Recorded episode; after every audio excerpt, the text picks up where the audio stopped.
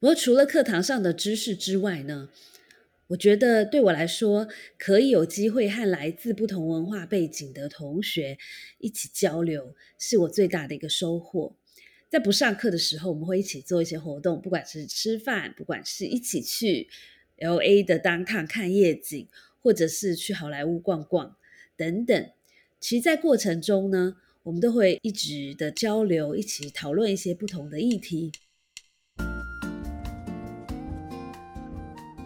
Hello，欢迎收听台版米兰达的质感可废，我是主持人 Shannon，用一杯咖啡的时间来聊聊职场和人生。Hello，你最近好吗？又一阵子没见了。我想有 follow 我的粉丝页的人应该知道，我前一阵子离开了我平常住的地方，去 UCLA 上课了十二天的时间。那现在大致的课程已经完成了，不过还剩下期末考还没有做，所以 wish me good luck 咯。很多朋友留言希望聊一聊在 UCLA 上课的呃期间大概是什么样的感觉。我想先从我现在念的这个 program 开始简单的介绍一下好了。我念的这个 program 是由 UCLA 和 National University of Singapore，也就是 NUS 所共同。创立的一个 Joy Program，那这个 Program 的坏处是说，等于是你是上两套不同的课程，你需要完成 UCLA 这边的 EMBA，你也需要完成 NUS 这边的 EMBA，所以是 double the work。然后还有一个呃比较大的负担会是在一年三个月的期间内呢，需要 travel 六次的时间。两次到新加坡，两次到 UCLA，一次在 China，一次在印度。所以，如果你工作已经很忙碌了，你必须要事先做很多的 planning。这个 program 最大的优点是，第一个当然是呃，因为它是一个 j o i n program，所以在毕业的时候呢，你可以得到两个学校的毕业证书，你会拥有两个学位。所以，呃，从这一点来看，其实是性价比蛮高的。那另外一个优点，当然就是，呃，因为既然它是一个 UCLA 和 NUS 共同办的一个学程，所以呢，你可以想象来上课的同学，其实大概有一半是亚洲人，可能是新加坡人、日本人、台湾人、中国人等等。那么另外一半就是西方人。所以像是美国人啦、欧洲人，然后我们也有澳洲人，也有加拿大人。所以你可以想见，这样的坡滚会比呃单独 NUS 所办的 EMBA 或是由呃 UCLA 所办的 NBA 比起来呢，其实在文化上面更可以融合。然后你可以透过这个上课呢，跟很多来自不同背景的人接触，然后呢。呃趁着上课的机会，多多探索和自己不同的文化的人，那他们是怎么看同样一件事情？那为什么他们会跟我们不一样？所以我觉得这个会是上这个 program 一个很重要的 bonus point。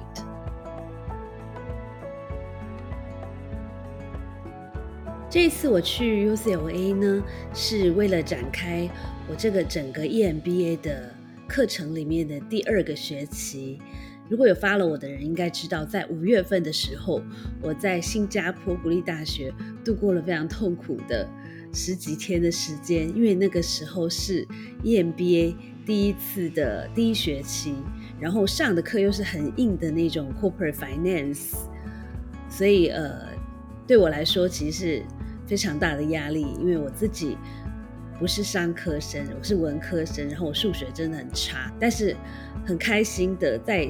我自己的努力和大家的帮忙下呢，顺利 pass 了这个呃 corporate finance 的课，所以因此才有机会进到我的第二学期。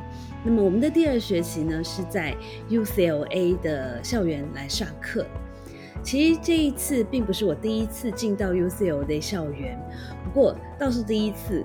可以细细的品味这个学校。那我们的第一天，我记得就是由商学院的副院长带着我们这个课程的所有的同学呢，一起去做 campus tour。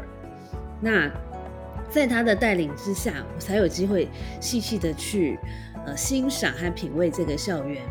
那 UCLA 的校园，我想大家很多人应该有来过。它的校园的样貌其实是很像，就是像一般传统的美国的公立大学的感觉。所以举例来说，校园的 building 呢，大部分都是那种你可以想见那种红砖的。很传统的那种大学校园的感觉，然后它有很大量的绿色的，不管是树木或者是草草坪，所以整个感觉就是很有学术风。那在整个 campus tour 里面呢，我才知道，其实 UCLA 应该算是最常出现在好莱坞影片里面的一个校园之一。举例来说，很多我们耳熟能详的，我不知道你有没有看过《金发尤物》（Legally Blonde）。在《金发尤物》这部剧的设定里面，女主角其实是念 Harvard Law School，但是呢，实际上很多的镜头是在呃 UCLA 的校园取景的，所以我觉得这个也很容易理解，因为毕竟 UCLA 应该是离呃好莱坞最近的一个公立大学之一，所以。呃，下次呢，你再看很多美国的，不管是电影或者影集，很多讲到呃大学的场景的时候呢，其实是在 UCLA 所拍摄的。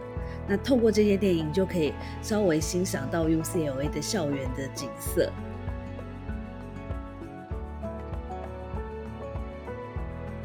不过，虽然这个校园很美丽，我很喜欢这个校园的整个学术的气氛。不过，坦白说，在十二天的课程里面，因为非常硬，所以也很紧凑，所以其实没有什么时间在校园慢慢的散步，或者是像我以前很喜欢做的事，就是在校园的一棵可能树下，然后坐在草坪上悠闲的看一本书。虽然很想做这件事，但是并没有这个机会，因为呢。呃，程序上一次的这个紧凑的氛围，这一次我的课程也非常紧凑，可能比上一次压力更大吧。这次我们主要的课程呢，包括了 financial accounting，就是会计，然后包括了 data analysis，就是一些跟逻辑或是跟呃数字分析比较有关的课程。那当然还有创业的课程。然后在短短的十二天之内呢，需要交。很多的报告，完成很多的小考，也完成了每个科目的期中考。然后，呃，现在呢，这几天我刚好是自己在家里做总复习，希望可以很快的在线上完成呃期末考的部分。所以你可以想见，整个的行程和心情都是非常紧凑。那在那边，同样的这些，不管是会计，或是不管是 data analysis，对我来说。都是全新的东西，不过也还好，因为同学里面其实真正念商务的人没有这么多，所以对很多人来说呢，也是很新的东西，也是压力非常大。所以在那边，我记得在 UCLA 的日子呢，因为我同时还要工作，所以我几乎每天都开夜车念书，念到一点钟左右。但是因为这一段呃甘苦与共吗？的生活其实会让同学之间的呃关系更加紧密，然后我自己也有一个错觉，就是感觉自己又变年轻了。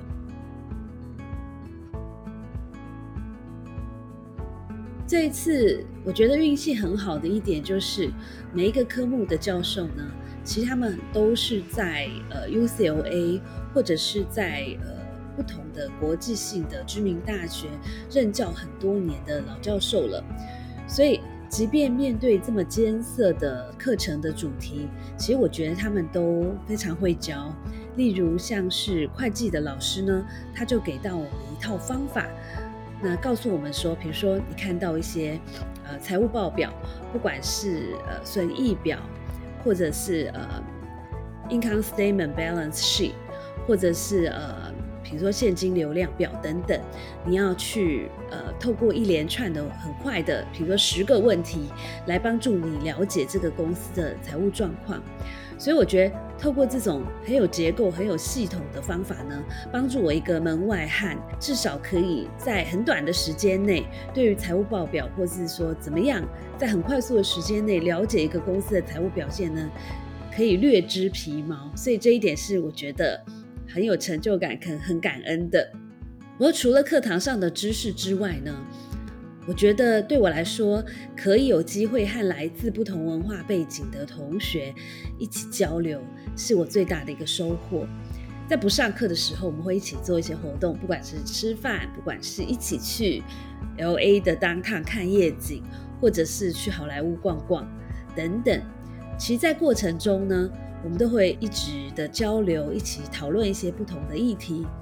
其中我最有兴趣的就是趁着这个机会呢，来探索一下不同文化的人看同一件事情有什么样不同的观点。所以其中我有一位很棒的同学，他贡献了我一个很棒的观点，就是呢，他提到西方人很爱说“爱”这个字，“爱”就是我嘛。你其实会常常听到一个西方的同事或是朋友说：“I think, I found, I decided。”就是很多的句子是以“爱我”这个字来开头的。那如果这个时候呢，你用一个东方的滤镜来看这件事情，我相信大部分人都会觉得说，这个人怎么这么自我啊？这个人怎么这么爱凸显自己，这么爱显，这么 show off？所以，往往如果用东方人的滤镜呢来看这件事情，会对这个人有一些比较负面的一个印象。但是，那天跟同学交流之后呢，我才知道，原来对西方人来说，其实常常说爱是一个正面的表现。为什么呢？因为这个其实是表示，这个是我的决定，或者是这个是我的一些工作的成果。那我可以为这件事情呢扛起全部的责任。所以对他们来说，其实常常说爱是一个勇于负责任、勇于 take 这个 ownership 的一个表现。那从另外一个角度来说，我相信，如果你跟我一样是一个呃百分之百在台湾受教育的人，那我相信大部分的东方人，其实我们受教育的过程中，我们的价值观呢是比较强调团队的成功、团队的一起共同的努力这件事情。所以至少在一个团体里面呢，一开始的时候，东方的同学或是东方的同事、东方的成员呢。通常比较不会太去凸显自己，所以我们常常用的字通常是什么呢？答对了，就是 we 这个字。我们很喜欢说我们一致的看法是什么，我们做了什么样的研究，我们这个小组呢做了什么样的分工等等，对不对？所以对我们来说呢，我们会觉得。We 这个字，我们常常讲 we，是因为我们尊重团体，我们呃希望让大家知道这是一个团队共同的决策，或是团队共同的努力。同时呢，我们也不希望 take 别人的 credit，我们不希望呢，就是明明这个是一个团队的工作，可是我们却把这个所有的功劳都据为己有。至少在台湾的文化，我呃甚至在印度啦、呃日本、韩国。大陆这边其实很都很相近，就是我们很喜欢说 “we” 这个字。但是呢，如果你带着西方的职场人士的滤镜来看这件事情呢，也许他们会觉得说：“哎，你这个人怎么这么没有担当啊？明明是你的决定，你为什么要说 ‘we’ 呢？你为什么要躲在团队的保护之下呢？”所以，或许在一个西方的文化里面，这么常说 “we”，未必。对他们也是一件完全正面的事情，